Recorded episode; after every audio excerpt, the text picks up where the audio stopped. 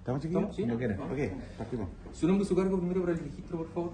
Prefecto Xiomara González, jefa de la Prefectura Provincial San Antonio. Semana te quería preguntar por, por este caso que ustedes acaban de... Bueno, el día 3 de febrero del presente año, detectives de la Prefectura Provincial San Antonio tomaron conocimiento de- del delito de secuestro, un hecho ocurrido en el sector de las tomas de Bellavista, donde eh, el domicilio de la víctima es irrumpido por alrededor de entre 6 u 8 personas, eh, dos de los cuales aparentemente serían eh, ciudadanos extranjeros, ingresan al inmueble, sacan a la víctima de su casa, posteriormente en el antijardín lo golpean, lo suben a un vehículo y se dan a la fuga en dirección desconocida.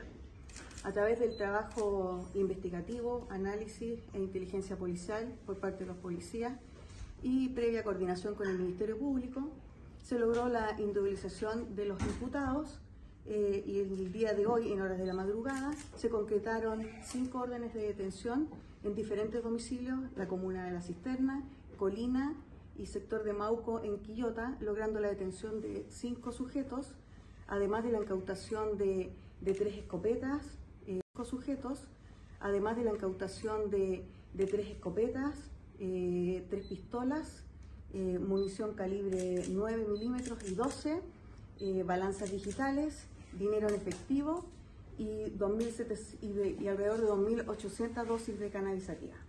Es un delito no usual aquí en la provincia y hay extranjeros también involucrados. Sí, tenemos en este momento dos personas de, de nacionalidad colombiana involucradas en el hecho. Hay un grupo especial que se crea justamente para eso. Sí, la Prefectura Provincial San Antonio, a raíz de, de- de este hecho y de la importancia de, de este delito, que es poco inusual en, en la comuna, se creó un grupo multidisciplinario con oficiales y detectives de, de diferentes unidades, apoyado también con personal de la VIP de Santiago. ¿Tienen diligencias pendientes? Sí, todavía estamos trabajando.